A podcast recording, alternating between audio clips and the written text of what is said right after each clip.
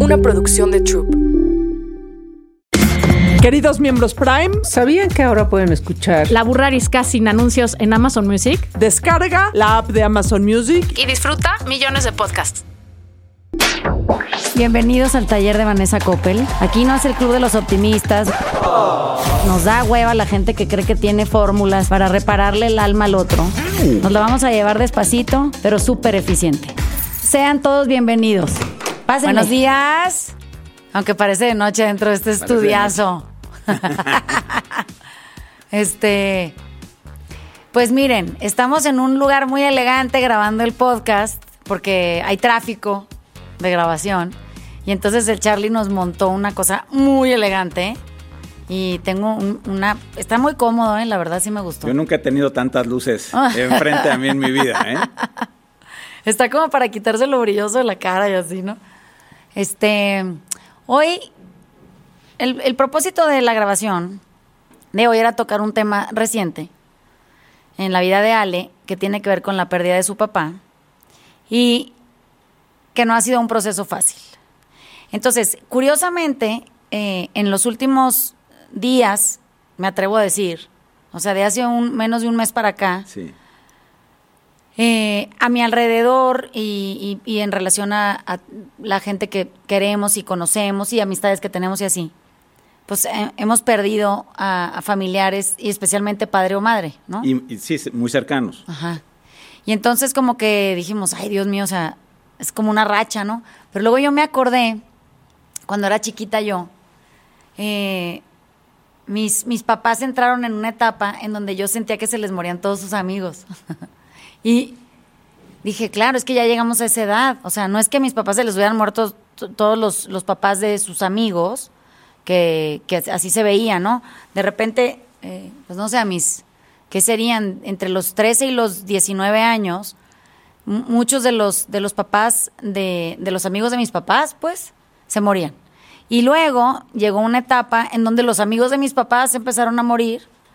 Y luego estoy, estamos nosotros ahora en la etapa en donde nuestros papás pues están llegando a esa edad entre los 70 y los 90 años, que, que pues de repente un poco se enferman o, o ya tienen alguna cosa o, este, adjunta ahí que es como un malestar postergado de, de los abusos de la juventud o pues cosas de esas, ¿no?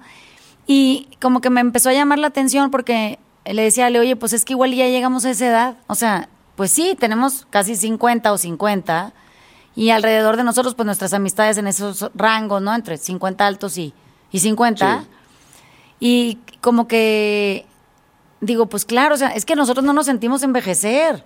Digo, ni cuenta nos damos porque te ves diario en el espejo, entonces igual y pues no saben ni qué, o sea, que te digan, ay, estás, te, te ves re bien y dices, pues cómo chingados me habré visto, Sí. ¿no? O, o- o cosas de esas que a mí me parece como muy alarmante que no nos hayamos dado cuenta. Pero no te das cuenta. Y, y- y este tipo de cosas te lo, te lo hace ver. Mi, mi papá decía, ¿no? Que ahora el problema con, con ya ser el, el que se le mueren los papás es que el Ajá. que sigue eres tú. Exacto. Y, y tal vez ese es una parte del shock de estas cosas que Sí. pues tu mortalidad se, se vuelve más, más presente. Pero la otra cosa que es curioso, y, y- y ahorita que te voy a decirlo, es pues, cuando éramos más chavos, pues como que todo- todos tus amigos estaban casando, entonces Ajá. ibas a puras bodas. Así es. Y después, Bueno. pues estaban teniendo hijos, ibas a puras piñatas y primeras comuniones y la madre. Este, nos tocará que pues, nuestros hijos se casen Ajá, y iremos a otra vez a muchas bodas. Pero sí es cierto, como que vives la vida en bloque, ¿no? Ajá. Entonces, este, pues igual este es el bloque que nos toca, nos toca vivir. Este, te, te lo decía, que uno piensa que, que- que tus papás no se van a morir nunca. Nunca. Aunque sepas que, o sea, tú sabes que todo se muere. Sí, Pero por alguna cosa rara en tu cabeza, tú crees que los tuyos no. así es. Entonces, este, no sé qué disonancia cognitiva hay ahí, pero este, eh, pues sí, sí pasa. Y nos va a pasar a todos. Fíjate que ahorita que decías eso, como que cuando la- la- alrededor de mi infancia, muchas de las personas, o sea, había muchas muertes jóvenes, digamos, de adultos jóvenes, ¿no? O sea, mi, cuando yo era chiquita. Contemporáneos tuyos. No, no. Cuando yo era chiquita, pues mucha gente joven, tipo primos hermanos de mi papá, que tenían treinta y cuantos años, este, el hermano de mi abuelo, que era pues un hombre muy joven para la época en la que perdió la vida, o sea, así alrededor de como co- y, y eventos dramáticos, ¿no? Que esos pues, quienes me conocen sabrán cuáles son. Que fueron muertes que no fueron este ni por enfermedad ni por accidente, ¿no? Entonces, bueno, como que, ok, ha, ha- ha habido muchos decesos que, que, pues que se veían como esta confrontación Sí. constante o este recordatorio constante de que nos estamos muriendo, ¿no? Pero aún así se ve lejos, yo así lo percibía, ¿no? Hasta que se murió mi abuela, la mamá de mi papá, y ese fue como el primer golpe duro, porque yo no entendía que de la noche a la mañana, tendría yo 12, 13 años, ya mi abuela no iba a estar más, ¿no? Pero aparte era una relación cercanísima. Entonces como que ese duelo me costó Mm. en, en- en todo, en madurez, en, en incertidumbre, en, una sensación de pesar muy profundo por mucho tiempo. Como que no me perdonaba ciertas cosas, ¿no? Que no me pude despedir de ella, que...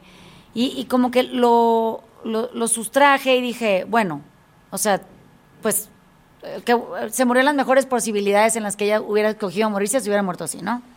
O sea, fue una muy buena muerte, la de mi abuela. Pero eh, como que ahí empecé a crearme una coraza que, que, que podía jugar como doble filo, ¿no? Una es que yo prefería no querer tanto a la gente para que no me doliera tanto cuando se muriera.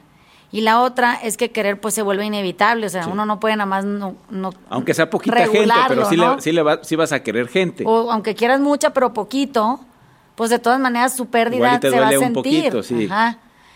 Entonces como que después se murió el papá de mi mamá y fue lo mismo, era una muerte muy dramática. Luego se murió la, la mamá de mi mamá y esto también fue una muerte muy dramática. Y luego se murió el papá de mi papá, que era mi, mi otro, o sea, muy de mi corazón. Y esa muerte, curiosamente, la de mis, de mis abuelos, los papás de mi papá, que eran con los que yo crecí, en donde viví toda mi infancia, y, o sea, prácticamente no me podía mudar a su casa porque mis papás no me dejaban, pero me hubiera ido a vivir allí felizmente. Y esas, esas dos muertes, mis abuelos se murieron lejos de donde estaba yo, ¿no? No, me- no me pude, me pude despedir de ellos, pero como si se estuvieran yendo un viaje, o Y yo me estuviera yendo un viaje, y en, durante el viaje, que literalmente estoy hablando de un viaje, eh, o, o yo- o ellos no, no regresaron, o yo cuando regresé ellos ya no estaban. ya no ¿no? estaba. Entonces, eh, como que tengo dos formas de recordarlos. Ya esto iba con todas las conversaciones que hemos tenido en cuanto Sí. al tema de tu papá, ¿no? Cuando la pérdida llega y, y, y el primero es el golpe durísimo ese en donde la persona que tú amas tanto no la vas a volver a ver, ¿no? Y esa como que sensación es como que cala muy hondo, ¿no? No, se te va el aire, es, Ajá, es como muy astringente Sí. en el adentro Sí. te empiezan a doler como por etapas, desde los dedos de los pies hasta los- las puntas del pelo. Te duelen las pestañas, las cejas, los dientes, como que el cerebro, adentro, los órganos, así es un dolor muy intenso. Y, y hay aproximaciones a- al, al- al despedirse a la hora de morir, que yo tuve la experiencia de las dos, porque en una sí vi a mis abuelos en, en- ya en, en su deceso, y en otras pues me los tuve que imaginar, porque mi recuerdo de ellos es vivos, no, Sí. no tengo un recuerdo de ellos O de sea, otra no los forma. viste muertos. No, a los papás de mi papá no. Y como que para mí es muy festivo poder recurrir a- al, al recuerdo de ellos vivos, porque no tengo otro, y como que siempre siento que por ahí andan. O sea, como Ajá. que la idea de que están De muertos que nunca no se llega. fueron, tal vez se fueron a pasear y no han Ajá, regresado. como que así se siente, como que pasaron los años y por ahí igual y llegan, ¿no? Las de los papás de mi mamá, no. Esas, se- la muerte sucedió en el momento en el que los vi. No sé cómo explicarte. Y mucha gente procesa mejor el duelo si los ve en, el, en el proceso o los acompaña en el proceso de morir, que es tu caso.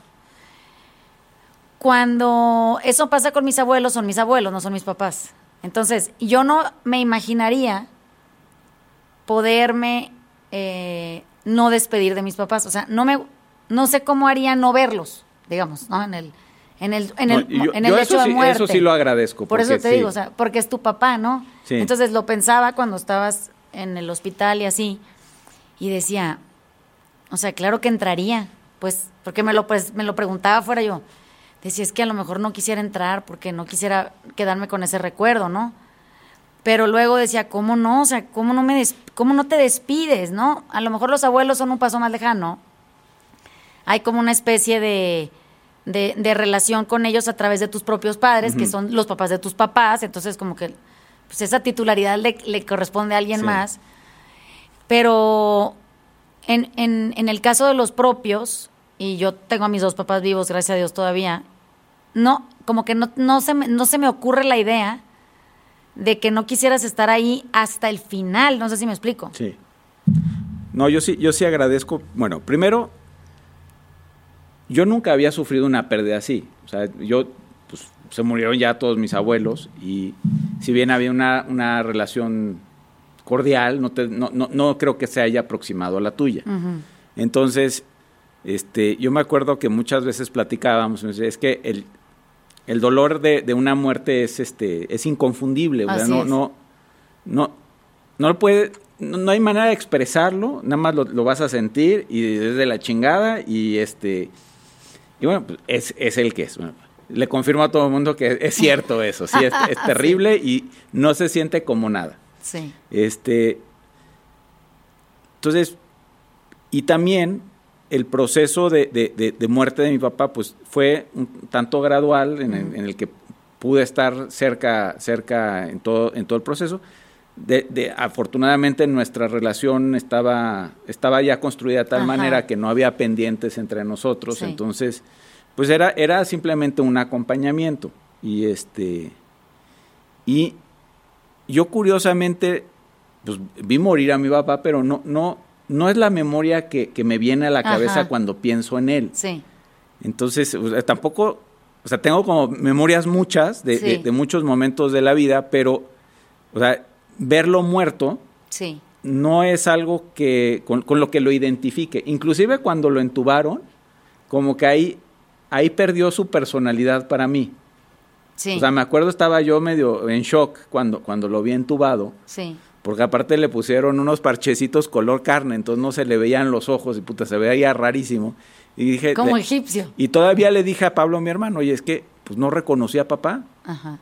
Entonces, pues afortunadamente, igual es un, es un mecanismo de, de- de defensa del alma que, Sí. que puedes disasociar Sí, claro. eso con, con- con las, con las memorias más gratas de, de- de una vida, ¿no? Así es. Entonces, pues, este, sí, Es que te digo que es difícil, o sea, cuando la gente me decía en el, en, en el taller hay una, una circunstancia muy particular, que es que la gente viene a clase y te dice que le duelen cosas, ¿no? O sea, pero cosas raras, ¿no? Es que doloroso lo que me dijo y es muy doloroso lo que me hizo y es muy dolorosa la pérdida de la pareja, digamos, no que se murió el güey, sino Ah, que el, es- el duelo del divorcio. Ajá, ese. se divorcian. o que es muy doloroso que un hijo esté medio emproblemado en cosas o que cosas así, ¿no? Y les digo, no, a ver, es que necesitan dejar de confundir dolor. La palabra dolor es, es una asignación que solo se, se le confiere al a la muerte, porque eso se llama dolor, o sea, es, es inconfundible, no hay... Jamás nunca he conocido yo a alguien que confunda un divorcio con morirse. O sea, bueno, pero se volvió común decir siento que me estoy muriendo cuando, cuando nunca has experimentado eso. Y por otro lado, es curioso cuando de repente tú no entiendes que tú estás sufriendo en circunstancias en donde no te sientes partícipe de algo, o te excluyen, o, o te ignoran, o hay una deslealtad, o esas co- chingaderas que la gente cree que son como morirse, ¿no? Y cuando te pasa que, que pierdes a un ser amado y que ese dolor es tan contundente y, y aparte es tan agresivo en su instalarse en tu pinche vida y no moverse del lugar hasta que decide que ya estuvo lo suficiente Sí. y ya se puede ir, que, que jamás usarías el recurso para confundirte, o sea, no quisieras sentir ese dolor nunca, O sea, No. no es una cosa que sea agradable, no, no se siente bien acomodado en el alma, no duermes, no estás sosegado, se, se siente una pinche sensación de Se desacomodo en el cuerpo, sientes que no cabes en tu cuerpo, como que no puedes estar en ningún pinche lugar donde estás, estás incómodo y estás triste y te sientes como, como si te hubieran cortado un pedazo de tu ser Y entonces como que no hay forma de, res- de, de poder reconciliar eso más que que se va a pasar. O sea, que, que va a pasar el tiempo y, y ese sentimiento va a pasar a otra circunstancia y va a quedar el recuerdo y va a haber momentos con tristeza en donde recuerdes, es, pero el dolor, que es tan increíblemente puntual en su manifestación, yo siento que no se puede confundir con absolutamente nada. Fíjate que cuando me llegaban los mensajes de, de- de- de la gente que, que me mandaba, me llamó la atención una cosa que, que te decían que ojalá y tengas pronta resignación. Ajá, sí. Y te, te lo comenté. Sí. Y dije, hoy entiendo qué sabias palabras son, porque, Sí. porque eso, eso es, digo, también lo ves en tu, en tu círculo de la pérdida, ¿no? Ajá, Que- sí. pero, pero sí, la resignación acaba siendo esa cosa de que, pues mira, es lo que es, no me gusta, está de la chingada, pero pues, a- así se va a quedar. Sí. Entonces vete haciendo la idea de que esto no se, no se va a cambiar. No se va a ir a ningún lado. Así es. Y, y- y ahorita que te voy a hablar de, de, de, de esto que confundimos como dolor, Ay, sí, qué risa. este, hay tantos documentales de, este, de, de especies diferentes a nosotros que, que- que he visto. Y siempre, bueno, no siempre, pero en muchos hay, hay estos eventos donde se, se muere uno de ellos. Ajá. Generalmente es un bebé a una mamá. Ajá. ¿no? Esos son como los que... Y aullan y hacen un- un- una, una serie de, de- de- de ruidos que, que sientes el, el En el- dolor que sí. está experimentando ese otro ser Sí. por, por, por su pérdida. Sí. O sea, eh, yo creo que esa es la manera más fácil de entender lo que sí, es. sí. Es como un ese aullido, dolor. sí. Y, y mira, hasta, hasta otras especies que digamos, este, quién sabe cómo, cómo procesen las cosas, Ajá. tal vez tan más libres de ego que nosotros, Sí. también lo sienten. Sí. Entonces, yo creo que, que eso no- nos demuestra que, que, pues sí, sí es, es pinche. Pero es lo que te digo, o sea, lo raro es que en la especie humana o en esta fórmula tan tradicional nuestra de querer comparar todo con dolor, todo con dolor. Y, y no estoy hablando de dolor físico, ¿eh? porque el dolor físico, no sé, las muelas o el dolor de cabeza o un cáncer o sí, ok, eso es, pero eso es un dolor muy particular proveniente de una circunstancia que, que se dedica a generar dolor, ¿no? Pero me refiero al dolor imaginario Ajá. a ese dolor que, que, que- ¿por qué quisiéramos sentir eso? Con, o sea, ¿por qué quisieras sentir la muerte de alguien en un divorcio? Hacerlo equiparable Ajá, a... o sea, ¿por qué quisieras llegar a ese sitio en donde aullar de dolor fuera una op- opción voluntaria y a la que uno se aproxima porque está aburrido o qué?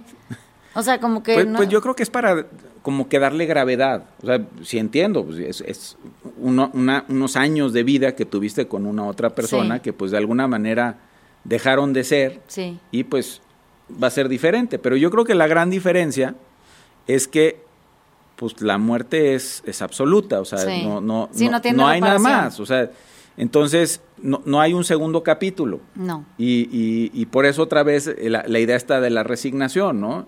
Y, y me, lo, me lo decía mucha gente, es que el, el problema es cuando quieras hablar con él y no puedas. Sí, O quieras, este, no sé, te venga algo a la mente y, y, puf, no, no tengo esa Sí, posibilidad. sí.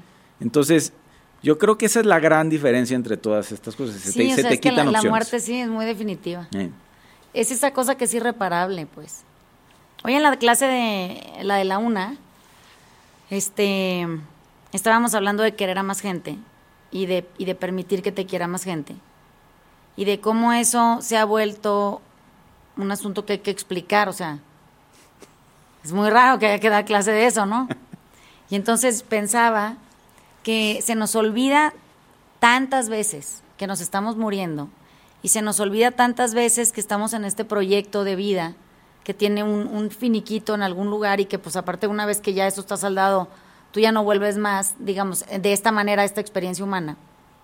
A lo mejor de otras formas, no sé, pero de esta no. Y rodeado de esta gente que tanto amas o en esta vida que, a la que ya te acostumbraste y tanto te gusta, que, que de repente como que nos damos a la tarea de hacer otras cosas y normalmente son cosas como muy pendejas, ¿no? Entonces, eh, les decía, qué curioso que no, no nos hayamos dado cuenta que si el proyecto de estar vivo es que tú puedas querer a más gente, eso quiere decir que a pesar de lo que sea, cuando digo lo que sea, van a salir aquí los detractores de, de ¿y qué tal que es un psicópata? Y esas, esas Un asesino en serie. necedades, ¿no? Estoy hablando de gente común y corriente, normal como nosotros. No estoy hablando de los casos diagnosticados como trastornos de personalidad. Estoy hablando de gente que sí sabe, que sí sabe. ¿Ok? Entonces, estas personas que, que- que están a nuestro alrededor y que, que tienen diferentes formas de entender la vida y de relacionarse y de todo esto, y a las que nosotros por alguna razón dejamos de querer o no, o no nos permitimos quererlas, por un lado porque se nos pueden ver mal y por otro lado porque esto es curioso, esta, esta doble o esta duplicidad de que se nos vea mal a alguien o que, o que nosotros nos le veamos mal a alguien, es una cosa a la que no le damos mucho, muchas vueltas, y que, pero que gobierna nuestra conducta. Entonces, cuando en la clase hoy estábamos pensando, bueno, pero, o sea, si tú en tu cabeza estuviera esta idea constante de que te estás muriendo, no nos vamos a morir, es, es como suena lejos. Nos estamos muriendo. Así, ahorita mientras grabamos, nos estamos Sí, es, muriendo. es un minuto menos que tienes de Así vida. es, y Charlie ahí sentado también está muriendo y nos estamos muriendo. Bueno, como que en, en el momento en el que esto sim- se simbra y, y- y anida en nosotros, y ya es una cosa con la que, ay, no sé, me estoy muriendo, o sea, porque estoy perdiendo el tiempo en, en- en pelear con alguien o en engancharme o querer tener la razón o estas cosas. Tiene que ver con que esta idea de morir que es tan dolorosa y a la que visitamos poquísimo, porque nos da pánico, que, que de pronto se, mate- se materialice como una realidad, ¿no? Pero en el olvido pasan cosas muy graves y es que tú crees que eh, de repente en esa sensación de amnesia te pones a vivir de una manera que es muy inconsciente y no me refiero a que se drogue la gente esas cosas. no. Estoy hablando de que es una inconsciencia interior que, que no nos deja aproximarnos a cada momento del momento presente desde una sensación de aprecio y de, y de valoración y de, y de proximidad y cercanía del alma. Eso solo lo podemos hacer cuando ya sabemos que la persona con la que estamos está muriendo. O sea, es curioso, pero en los procesos en donde tienes la oportunidad de despedirte de, la persona que tú amas, porque su muerte es, es a través de una enfermedad larga o porque pasa muchos días en, en estos como procesos de recuperarse y no lo logra o lo que sea que tenga que ver con eso, como que tienes la oportunidad de bajar la guardia y permitirte querer a esa persona de manera incondicional, o sea, pero es lo, lo que pasa es que sabes que se está muriendo y que tienes muy pocas oportunidades de poderle decir lo que le quieres decir, de acompañarlo, de pasar tiempo con ellos, así, todas esas cosas, ¿no? Y entonces como que te, te animas a, a- a esta sensación de cercanía o de, o de, o de conexión o de proximidad de, de- de la honestidad, la verdad y la voluntad, ¿no? De estar. Sí. Pero lo raro es que todos somos de alguna manera gente con que estamos en esa etapa terminal. O sea, nadie no está en etapa terminal. Y, y tratamos a las personas como si nunca se fueran a morir. Y como si nosotros no nos estuviéramos muriendo.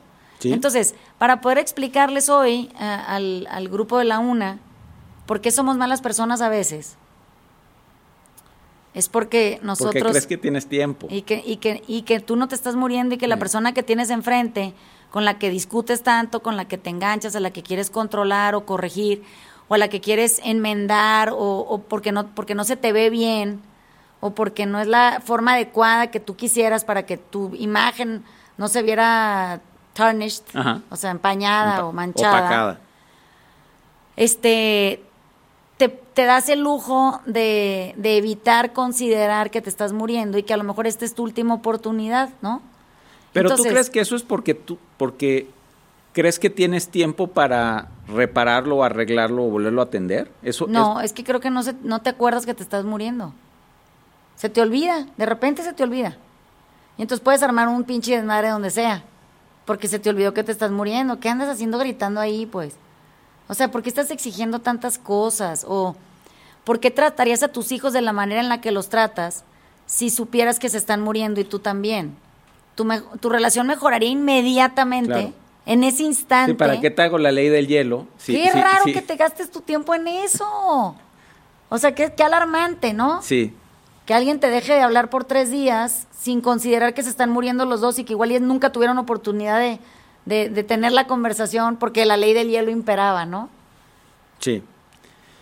Estoy, estoy acordándome de otra cosa que, que- que platicamos mucho, que era es- esto de, de que estamos aquí para vivir una experiencia humana. Sí.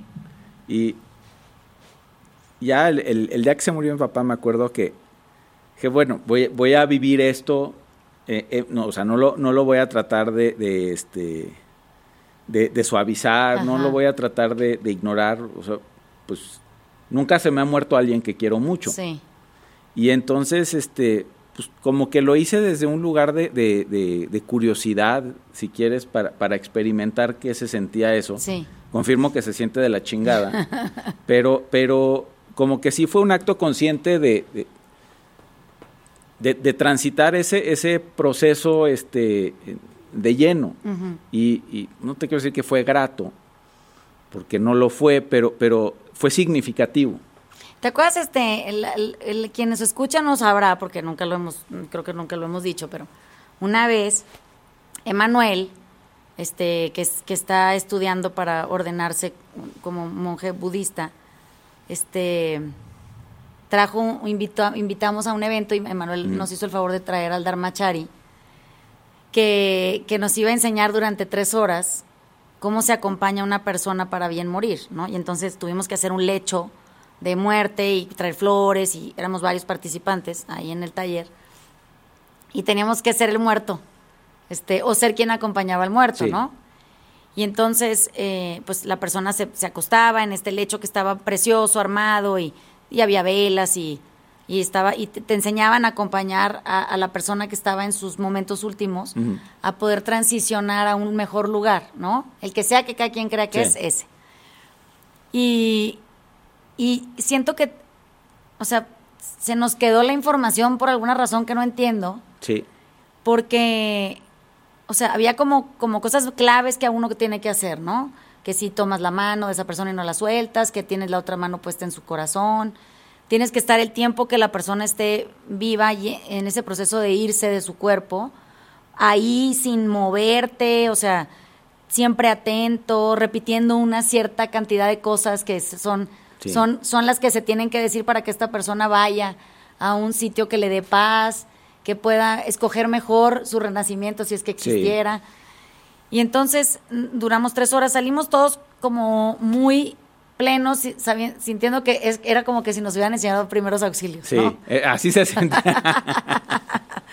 como que fuimos a un curso de primeros auxilios y en el curso de los primeros auxilios nos enseñaron a que si no le puedes dar los primeros auxilios, que lo, Lo- revivan, lo pues por lo menos lo acompañes, ¿no?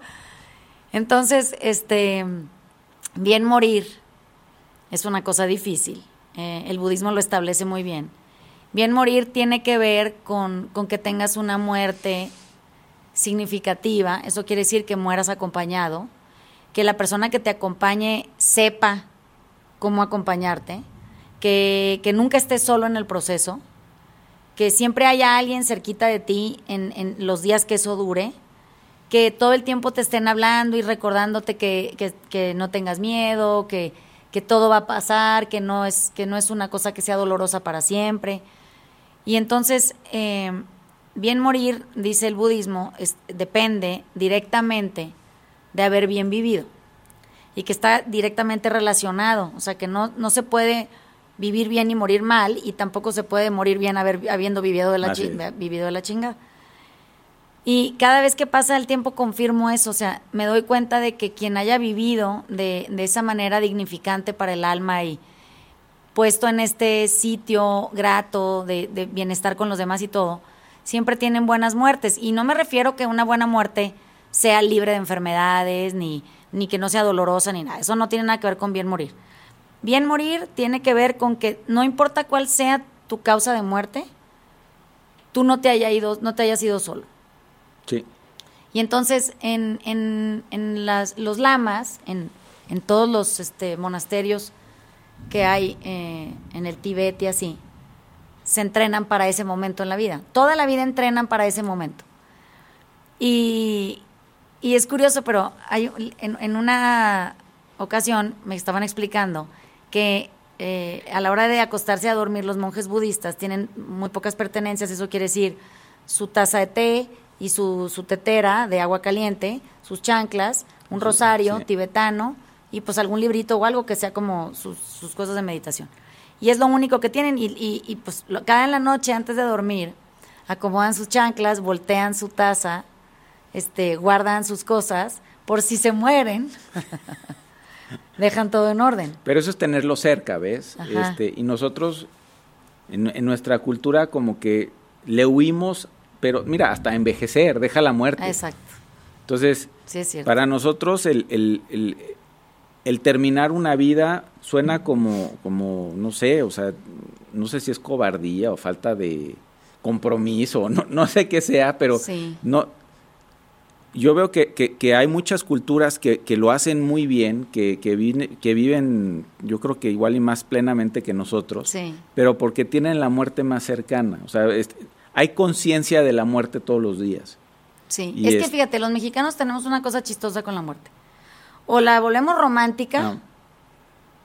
este, los corridos y todo eso dice, no, me voy a morir por ti, yo sin ti no, la vida sin ti no tiene sentido y como que es muy romántico el asunto, tipo Romeo y Julieta, ¿sí? O satanizamos la muerte, o sea, Dios guarde el hora, líbrame Señor de morir y una cosa así. O de plano no hablamos de ella. O sea, y no, qué depresión, no vamos a hablar de eso. Y hoy día yo, yo creo que la tercera es la que, la que, la que nos toca más seguido. Cuando en realidad todo el mundo cree que hablar de morir es depresivo. Exactamente. Pero es que entre más hablas de eso, más quieto se siente adentro. O sea, como que te familiarizas con la situación, ¿no? Es- piénsalo en, en temas de enfermedades. Cuando alguien que muy cercano a ti se enferma de algo que no entiendes, porque no, es- no eres doctor y no estudiaste eso, y, y de repente te dicen un diagnóstico así, ¿no? Súper complicado. Y te pones a investigar, ¿no? Entre más te familiarizas con la enfermedad, más quieto se pone todo adentro. Entre más ignorante eres del tema, más inquietud, más angustia, más, más depresión, más desesperación empieza a generarse en tu cabeza, ¿no? Pero eso lo aquieta la información. Sí. Entonces, es raro, pero a ver, si te digo yo, no sé, este, cáncer de páncreas, ¿no? Y entonces todo el mundo googlea cáncer de páncreas y la chingada, es una cosa. Es bien rara la gente que googlea bien morir o Sí. muerte. O, o sea, como que libros que, que- que expliquen el proceso, que, que medio filosofen en cuanto a qué significa, de qué cultura, en cuanto... Como que es muy poca la gente que lo hace de manera común y corriente, como leer una novela de, de reciente publicación de algún autor que ganó el Nobel de lo que sea, ¿no? Pero nosotros no tenemos esa costumbre y nos horroriza que haya gente que se atreva a, a mencionar eso porque... Qué morboso. No, o dicen, no, cállate porque lo vas a atraer, como que estás llamando a la muerte. Digo, no, o sea, no, la muerte ya llegó hace mucho, desde que naciste la traes pasando, montada. sí. Ajá. Es cuestión de que decida que se acabó. es difícil. Es duro, son procesos que no que no se normalizan. El dolor, por más que sepas de la muerte, el dolor no se sustituye, No. ni se aplaza, ni, ni se va a ningún otro lugar, o sea, ni al caso, ¿no? Entonces, como que tenemos esta forma de, de creer que podemos o, o- o trabajarlo tanto que para cuando llegue ya no tenga efecto. Sí, prepagar tu, este, tu pérdida. Ajá. Que, que eso no. Que no- si no la pasa. sufres con, con, con anticipación, el duelo ya no se genera. Pero, pues no, o sea, podemos corroborar que no, que no, que, que te va a doler igual. Entonces, ¿para qué te anticipas, no? O sea, la gente que, que también pasa todo su tiempo pensando en las 25 mil formas en las que se le van a morir toda la gente que Sí. quiere y, y, y hace todo catastrófico, ¿no? ¿Por qué no se esperan a que suceda? Porque de todas maneras les va a doler, no importa si no lo planean o sí. Sí, pero, pero eso es bien diferente a estar consciente que te estás muriendo y de poder tener la conciencia de aprovechar Claro. el tiempo que tienes. Claro. Entonces, no se parece una cosa a la Nada otra, pero en nuestra cabeza como que las mezclamos. Ajá. Sí, las confundes. Sí. Entonces dices, no, es que es lo mismo, no, pues no es lo mismo. O sea, si pudiéramos eh, hacer las paces con la, con la idea de, de que si me estoy muriendo, o sea, ¿cómo me conduciría?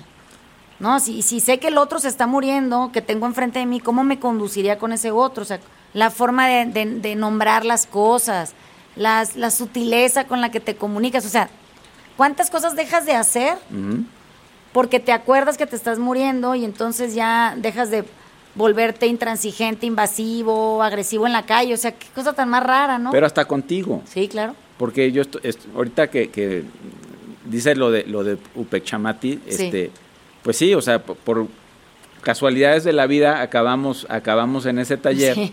y yo no hubiera jamás pensado que eso me iba a ser este útil en, en un momento y en un momento así como de crítico, ¿no? Sí. Entonces, este, pues sí, hay que, hay que estar haciendo cosas porque nunca sabes qué te va a servir cuándo. Y, y en mi caso, ese taller, digo, yo agradezco que Emanuel cruzó por mi vida porque, porque me dio herramientas para, para poder este, eh, transitar ese proceso que, que fue muy difícil. Es que, o sea, dejar ir a alguien que amas sin quererlo retener, Exactamente. porque pues nos podemos quedar con la idea de que se tiene que quedar. Se Sí, porque lo, tiene hace- lo que haces quedar. de ti, en vez de, Ajá, y pues lo que que, no te enseña que el otro duela, es, se, se- se- se trata de él. Sí, se, trata del que se está yendo, Se ¿no? El que prepara una vida queda. para ese momento. Así es. Qué, qué, qué poco humanos nos hemos vuelto que, que hasta esto, o sea, estos procesos de acompañamiento, que los deberíamos de aprender y practicar desde que somos niños en, en esta sensibilización y esta como manera más íntima de, de relacionarte con, con el hecho de morir, y pero no nada más eso, sino con la, la, la, la mortalidad latente en las personas y en ti mismo yo creo que tendríamos una sociedad totalmente diferente. Si estuviéramos todos, ay, me estoy muriendo, o sea, no, esto no lo voy a hacer porque me estoy muriendo, o sea, ¿por qué perdería mi tiempo, Sí. no? O, o, o ¿por qué le estoy hablando así a esta persona si se está muriendo yo también? Y yo creo que los niños vivirían castigados el 96% menos si nos recordáramos todo el tiempo los adultos que los tenemos, que se están muriendo igual que nosotros y nosotros también, y que no quisieras que esa fuera tu última experiencia en la vida, ¿no? ¿no? Y después, una vez que se muere la persona, nos los queremos quitar de encima bien rápido. Eso es otra cosa que, que Qué- qué me llamó la ¿verdad? atención impresionante. O Sí. sea, de repente, pues se muere, se muere mi papá y en cuestión de una hora ya está envuelto Sí. y pues hay un proceso, digamos, este eh, industrial en, Sí. en la muerte, pero en nosotros mismos están los que quieren verlo y los que no. Sí. Y no sé, para, para mí sí, sí era importante verlo como que no quería soltar parte de ese proceso que, que, que como que le subcontratas a Galloso, que es raro, o sea, no, Sí. pero, pero se lo quiere, se quieren quitar al muerto de encima en dos segundos. Fíjate que a mí me parece que yo a mí me gustan mucho las películas de horror y todo lo que tenga que ver con muertos y cosas de esas, ¿no? Y me- siempre que veo que, que alguien tiene un trabajo en una funeraria, me llama mucho la atención porque quiero saber muchas cosas, ¿no? O sea, quiero saber qué pasa ahí, porque la gente que, que embalsama cuerpos o que los, los prepara para, pues para ponerlos en los ataúdes o para que la familia los pueda ver dignos en, en el velorio y todo eso, se me hace una labor tan increíblemente noble. Sí, O sea, deben de ser ser humanos muy especiales los que tienen que tratar con tu muerto y, y hacerlo con esa honorabilidad y esa decencia Sí. y con esa con ese cuidado y, y atención al detalle. Que bueno un poco eh, ahora se incinera mucho a la gente no porque es, es más fácil hay gente a la que no le gusta que el cuerpo esté ahí o luego enterrarlos como que el significado ese puede ser doloroso no pero pienso que pa- para quien, porque hay mucha gente que sí prefiere que es- no se incinere, ¿no? Y- Sí. Y hay culturas que lo prohíben. sí, Pero las personas que se encargan de ese trabajo, pues, como que deben de tener una, una, un alma enorme y una forma de ver la vida totalmente diferente a la normalidad, o sea, al común Sí. y corriente de los seres que andamos acá en, en la periferia de... en, de- en la chiquitería, ¿no? Sí, en la vidita. Eh. Sí, como que yo creo que tienes que tener una, forzosamente tienes que tener una, una, una versión diferente de las cosas. No, y ser un ser humano muy Sí. especial, o sea, no creo que cualquier persona pueda con esa recurrencia, porque pues morirse es una cosa muy común, es como los hospitales de maternidad, ¿no? O sea, pues siempre están llenos de Sí. bebés, ¿no? Entonces como que nunca se les acaba el trabajo. Ellos no pueden tener la esperanza de que de repente, así como yo, un día ya nadie llega a mi taller porque el mundo está totalmente reparado del alma. ¿no? Esto es seguro que van a tener Ajá, trabajo. y es- esto es una cosa que está garantizada. Y, y todo el mundo quiere que su, su ser amado tenga una, un- una ceremonia o una incineración o un, o una- un adiós digno, ¿no? Sí. Y, y que sea una celebración a la altura de una cierta circunstancia. Y para eso hay gente que puede ofrecerte es en ese momento tan doloroso ayuda tan significativa porque yo creo que tú no lo podrías hacer. No, no, y agradeces el, como que el, el profesionalismo y el, el saber qué hacer, porque pues Sí. la verdad que estás en la pendeja. Hasta cómo hablarte, Sí. ¿no? Y cómo, cómo te la atienden mirada cálida, pero, o sea, cálida pero no tanto, Sí. este, muy receptivo, muy, o sea, sí, es un estilo muy particular. Te digo que siento que de- deberíamos de... Voy a ver si encuentro aquí... Si ¿En alguien quiere venir a hacer un podcast conmigo de eso, que, que tenga experiencia en, en estas cosas, por favor. O sea, qué emoción que, que, que nos cuenten cómo se ve la vida desde ese lugar, ¿no? De, con esos ojos y a través de, esas, de esos desprendimientos, porque en el, en el, en el budismo también decían que, que el proceso en, en- en que un ser humano deja su propio cuerpo tarda días. Siete.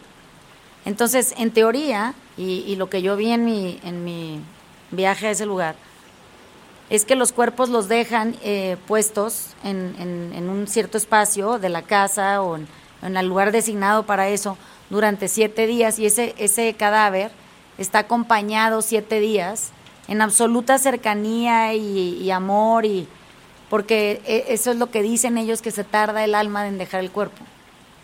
Y entonces que, que los últimos momentos son muy difíciles porque les da mucho miedo por fin abandonar la, la forma humana Sí, y trascender, ¿no? sí. No sé a cuál, a cuál este, cultura me gustaría pertenecer. Pues mira, ahora sí que perteneces a, la, a idea. la tuya, pero la, la me pue- puedo cambiar. pues le puedes, le puedes echar sprinkles de, de, de otras cosas, ¿no? Ajá, o puedo negar esta e irme a otra. Una que suene más alentadora. Pues como que más, más cerquita al corazón, ¿no? Eso de renacer está bien padre. Sí, O sea, poder, poder pensar en la posibilidad de, de volver a, a darle una vuelta a la vida para poder seguir trabajando en lo que te faltó o reparando daños que a lo mejor no ni sabías que pudiste haber cometido o para poder encontrar una mejor versión de ti. A mí eso me suena a toda madre. no, suena a toda madre. Lo- mira, lo que sí sé es algo que tú ya dijiste que, y ya, y ahora sí estoy convencido, que tú te mueres como tú viviste. No, sí. Es y, una, es este, una... y eso es algo que sí puedes hacer, independientemente de qué creas, eso sí puedes hacer esta vuelta. Por eso hay que querer a mucha gente y hay que dejar que nos quiera mucha gente. Y no hay que no hay que poder tipificar quién sí nos puede querer y quién no y a quién podemos querer y a quién no porque se vuelve irrelevante eso con el tiempo, o sea, a la hora de las cuentas del final. Pues como que pienso, a mí me encantaría y lo voy a dejar aquí grabado, ¿eh? Cuando me muera, por favor, o sea, vayan a lo que sea que me vayan a organizar mis familiares o mis hijos y así, que no sé si es este, pero misa, pero velorio, pero funeral, pero vayan ustedes a ver en qué, qué vaya, no lo voy a escoger yo porque no, no, no sé si se respetarán esas, esos lineamientos, ni creo que me importe ya después, pero como que a mí sí me encantaría poder recibir en esos procesos del final el, la, la satisfacción de, de ver reflejado cuánto quisiste, Sí, ¿no? Sí. Y, y ahí se ve cuánto te pudieron haber querido.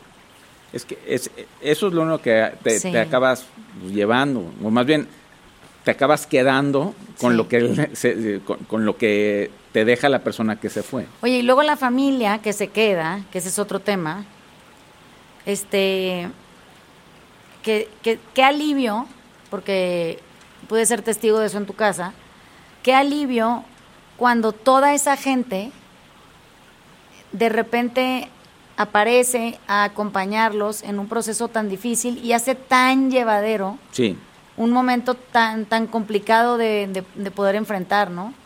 no es la verdad es que ahí todas las, las muestras de cariño que recibes son son bienvenidas. Y hay otra cosa que, que sí me llamó muchísimo la atención que es te vuelves más empático al dolor este ajeno, porque me acuerdo que había gente que me, me- me decía, oye, es que a mí también se me murió mi papá o mi mamá. Y, y yo ya empezaba a sentir por sí. él o ella, Sí. pero eso no, eso no me había pasado hasta, hasta que me pasó a mí. Ah, claro. Entonces, pues también son estos procesos que hay- yo creo que yo sí me, me los voy a los voy a aprovechar Porque, Sí. porque se siente bonito querer más gente. Oigan, y luego hay otra cosa que, que a, mí, a mí siempre me sirvió y, y se- y se lo dije a Ale, porque creí que era, era... La gente cree que si escribe mensajes, este, no son tan increíblemente importantes como ir, ¿no? Bueno, lo que cada quien pueda en ese momento es suficiente. O sea, si tú no estás listo para ir a un lugar porque tú acabas de perder al tuyo o porque no quieres ir a sentir ese dolor, lo que sea, puedes escribir un mensaje. Pero para quien lo recibe, esto, ah, eh, quien me escuche, por favor, hágalo, le va a salvar la vida. Van a recibir un montón de mensajes. Espero y, y les deseo que hayan sido tan buenas personas queriendo a tanta gente que mucha gente les escriba, ¿no? Pero van a recibir un montón de mensajes. Y dense el tiempo, o sea, siéntense en absoluta calma y no, lo- no dejen pasar muchos días y respondan a cada mensaje, pero no tipo este, manitas de, no sé, ya saben, Sí, que gracias. parecen de gracias o, o emojis o no. O sea, dense el tiempo de contestar, no tiene que ser largo ni nada, pero de armar frases y, y mandarlas, eh, correspondiendo al mensaje, dependiendo de lo que sientan, que de cada persona que les escribió, no con todo el mundo son cercanos, porque ese trabajo para el duelo es importantísimo. Ayuda muchísimo. Eh, Puedo, puedo hacer testigo de, de eso. O sea, Sí. es, es muy bonito y aunque pudiera verse un poco repetitivo, Sí. o sea, no hagan ni copy-paste. No, O sea, contesten cada uno desde el corazón y, y sí, sí te lo, te lo, se siente bonito. se sana, es que sí, Sí. hay una, hay un, hay todo un proceso de, de reivindicación de, del dolor mismo, pero también de la pérdida y también de las cercanías. Sí, Y siento que ahí todo es- llega a un buen fin, o sea, se conjunta para lograr su objetivo, que es que tú puedas transicionar ese nivel de dolor acompañado. sí. O sea, el que se queda, el que se va, pues bueno, se va. Pero el que se queda, se queda muy adolorido. Y siento que, que te acompañe alguien en ese dolor de la manera que sea, le sea posible, Sí. es muy importante tanto para quien acompaña como para quien es acompañado. No, inclusive estás pensando en cosas mientras estás contestando y la pones en el mensaje, ¿no? Sí. Si se te, te, te recordaste de algún evento. Así es. Eh, y, y sí es como, eh, es grato, ¿eh? Es, es buen tip. A mí me, me parece que yo siento que hay muy pocas cosas en la vida que se repiten. y el dolor de la muerte es uno que es idéntico para todo Para mundo. todos. O sea, se siente igual de devastador para quien sea que lo esté experimentando. Sí. Entonces, no, no se sientan solos porque a veces crees que tú en tu dolor estás solo, ¿no? Esa sensación de, de absoluto vacío o de negrura de la que crees que nunca vas a salir. Sí se sale, Sí. se sale siempre, pero toma tiempo y, y hay que honrar el tiempo haciendo la chamba, ¿no? O sea, acompañándote. El ritmo que decíamos. Ajá, sin perder el ritmo. Sí. Entonces, ay, qué emoción. Esta, esta es una buena, una buena posibilidad. ¿El agua? Vamos a decir que hay agua. No importa. No, va, ya, ya vamos a acabar. Sí, sí, sí, pero justo es como... Se oye, ¿no? Pero parece que estamos en una fuente. Sí. ¿Ya viste? A mí, no- ahorita lo vimos, pero vi que está, está lloviendo. Ah, es que les voy a decir que está Charlie preocupado.